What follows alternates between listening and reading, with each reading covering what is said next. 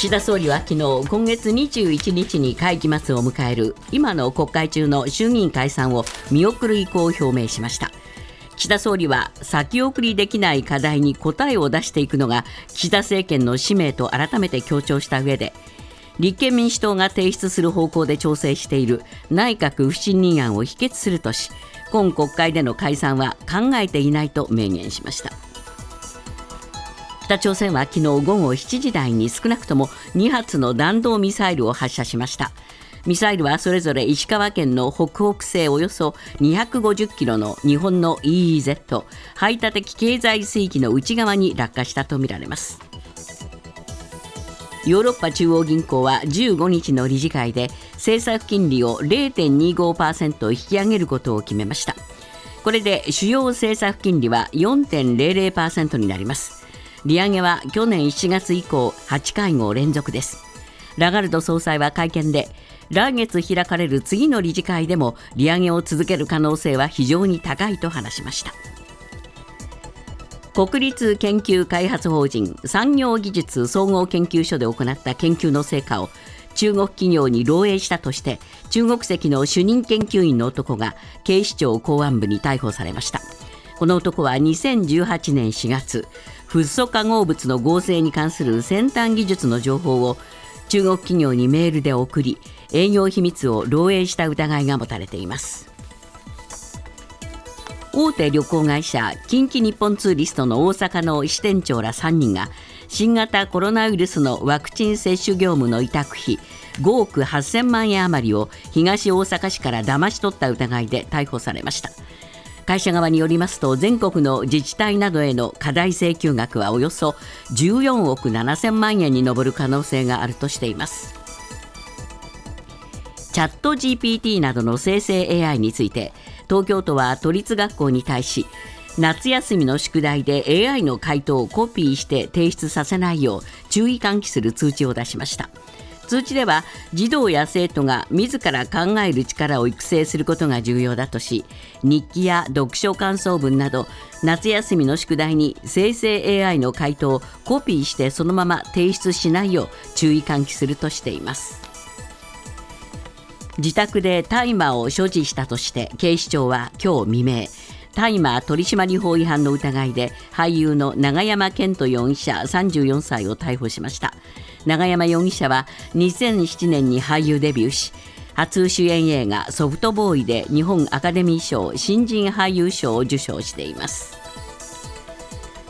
今朝のニューヨーク株式市場ダウ平均の終値は428ドル73セント高い3万4408ドル06セント。ナスダックは156.34ポイント上昇し1万3782.82ポイントで取引を終えました。一方為替はドル円は1ドル140円26銭ユーロ円は1ユーロ153円49銭で推移しています。続いてスポーツです。昨日のプロ野球交流戦巨人対西武は巨人が3対2でサヨナラ勝ちして5連勝です。ヤクルト対ソフトバンクはソフトバンクが9対7で広島対楽天は楽天が11対7で阪神対オリックスはオリックスが3対2でそれぞれ勝ちました。中日対ロッテは1対1の引き分け d n a 対日本ハムは2回裏終了後雨のためノーゲームとなっています。サッカーの国際親善試合キリンチャレンジカップ。日本代表はエルサルバドルに6対0で大勝しました。日本代表は今月20日に大阪パナソニックスタジアム吹田でペルー戦に臨みます。ニュースズームアップ。岸田総理は昨日来週会期末を迎える今の国会で衆議院を解散しない考えを明らかにしましたまた野党側から内閣不信任決議案が提出された場合は速やかに議決するよう自民党の茂木幹事長に指示したということです。今月13日の会見では情勢をよく見極めたいと述べ早期解散を匂わせていた岸田総理でしたが秋以降に持ち越しとなった形です。ニュースズームアップ。一転して解散を否定。その背景にあるものとは？今日のコメンテーター伊藤洋一さんです。伊藤さんどう思いましたか、もうね茶番以外の何物でもないなと。ありえないなと、はい。だってねもともと考えれば今年の10月ぐらいまでが,、はい。あがあ任期4年のうちの2年でしょ？そうですそうです。折り返し過ぎてないわけですよ。2021年の10月31日ですもそうんでし選挙。ょだからね、それが過ぎないのにまた選挙するってどういうつもりなんだと、もっと他にやることがあるだろうと、はい。うん。ずーっとそう思ってましたし、えでね、結局、外堀埋められてえやらずやれ、やれなくなったっていうのあがー正解なんじゃないでしょうか。ええええだから多分ね、うんまだ半分も過ぎてないし、はい。やりたくないなという気持ちがもともとあったんだけど、えあの周りでね、あの今、サミット良かったからとか言われてね、いい気になって、それでじゃあやってみようか、自分のせ、ね、政党、自分の政権作ってみたいと思ったんでしょうな。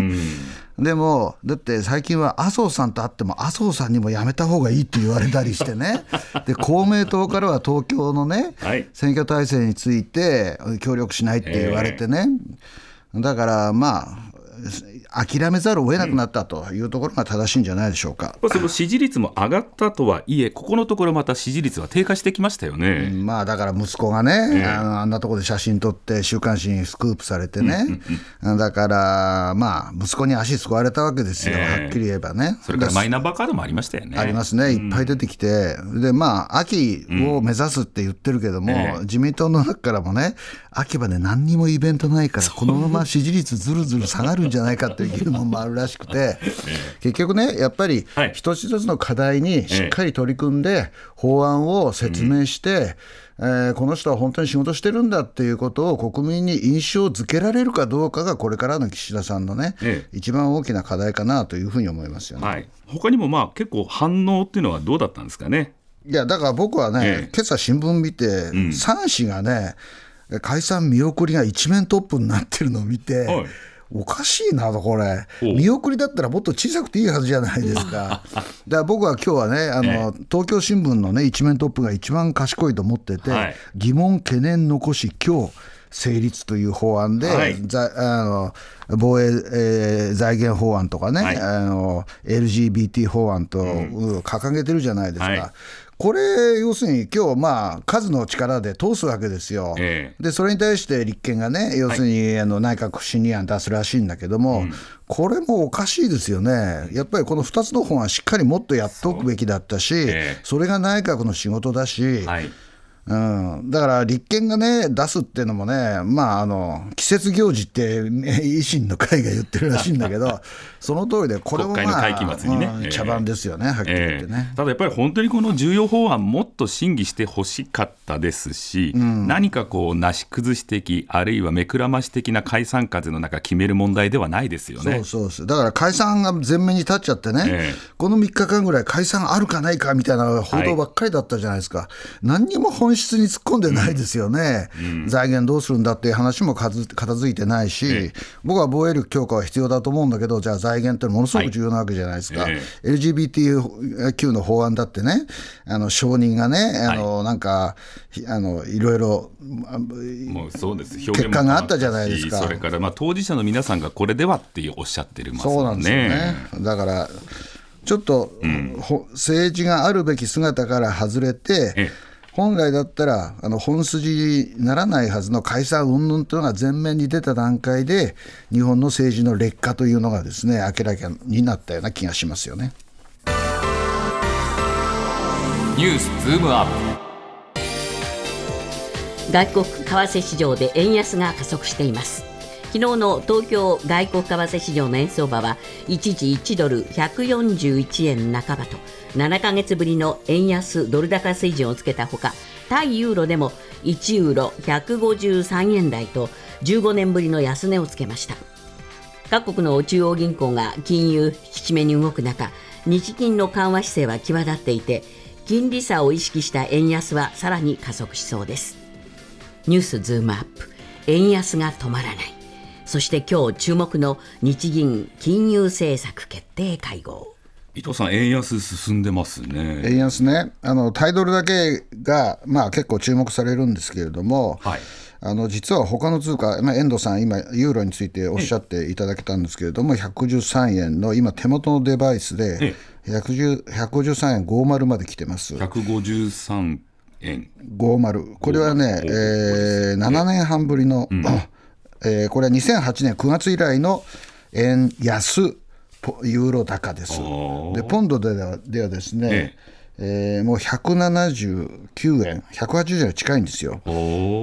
んだからこれ7年ぶりの安値、ええ円安ですよね。だから全通貨に対して円安が進んでいるっていうのが今のポイントです。ドル、ユーロ、ポンド。ほとんどあの途上国の通貨に対しても下がってますから。えーじゃあなんでこんなに円安が進むのか？それはですね、あの SMBC 日興証券の丸山チーフエコノミストという人が、はいきっちりあの、うんなんていうのかな、根拠を示してます。ええ世界の経済規模で過重平均した政策金利の平均は、えー、5.86%らしいです。はい。つまりアメリカ、まあ、経済規模大きいから今5た、5ないし5.25じゃないですか、ああいうのを過重平均していくと、はいもっと高い国もいっぱいあるんだけど、5.86%ですね。はい。で今、日本いくらだと思います？5.86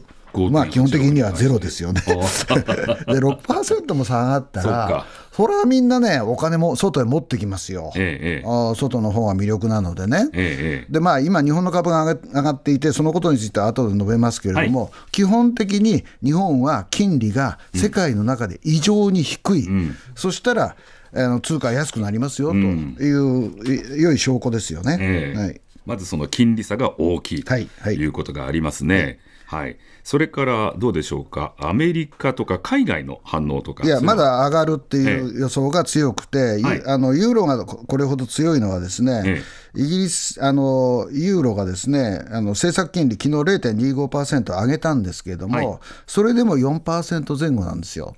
であの EU のインフレ率ってアメリカより高いので、ええ。今、アメリカが5%強じゃないですか、まだ上がるよっていうことになると、ええ。まだイギリスの金あのユーロの金利が上がるということは、ユーロの魅力が高まるということなので、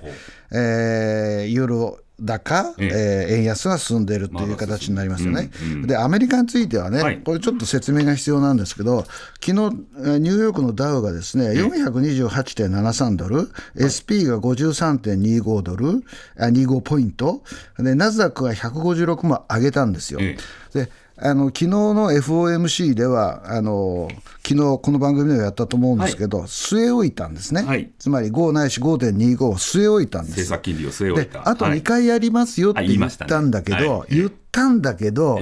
ええ。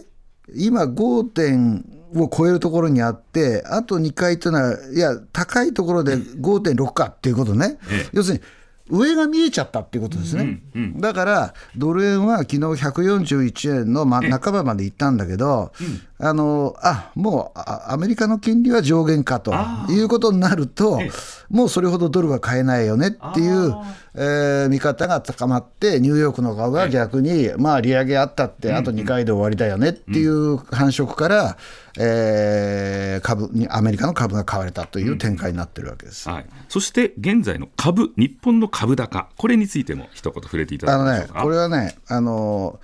えーハンセンとかね、はい。上海とか中国株の動きを見ればよくわかります。ほ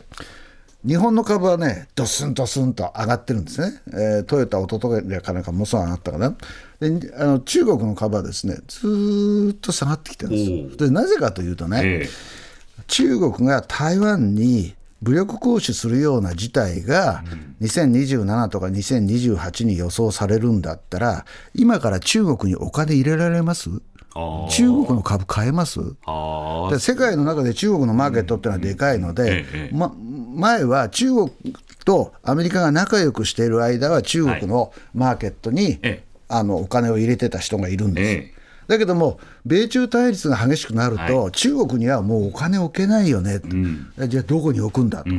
それで、あのー日本に来ていると。は、あ。つまりね、世界のマーケットでお金をきっちり入れられて、はい。あの売っても波風が立たないような大きなマーケットってのは限られてるわけですよ。はあ。日本、ええ。アメリカ、EU、ええ。イギリス、オーストラリア、はい、で今、中国が加わってて、中国にお金行ったんだけど、そこから出てきてるじゃないですか。はい、その分でが日本に受け皿としては日本しかないなというのが今の現状で、だからあのトヨタがどーんと上がったのは、はい。日本？あトヨタが一番でかいよねっつって、海外の連中が、あー相場水準とかも含めてねえ、目つぶって買ってると。安心っていうことなんですか、日い本やだからねトヨタとかは。インバウンドが来るの理由とよく似てるんですよ、え日本は安全安心だよね、で円安だからはい。安いんですよ、はい。安い外貨で 円を買えるんですよ。えでそうすると、えやっぱり日本にお金が集まる構造が今はできているということが言えるんですよそれが円安、株高につながるってい。うわけですね。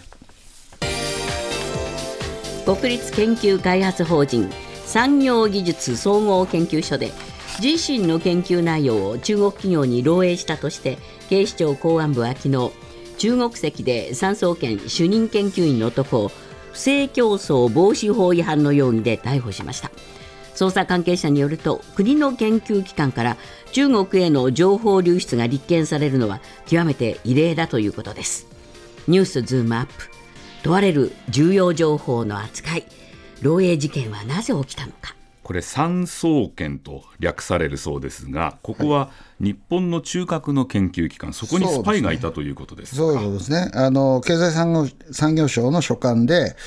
えー日本最大級の公的研究機関なんですけれども、はい。一方で利権っていうのもあるじゃないですか、あれも日本を代表するね、ねこれ、まあ、興味持って調べたら、これは文科省の管轄ですよと、はいええで産総研っていうのは、要するに産業技術総合研究所なので、はい。産業技術に関わることをやってますよと。つ。まり経産省と。そういうことですね、えー全国12カ所に、えーあって、研究拠点があって、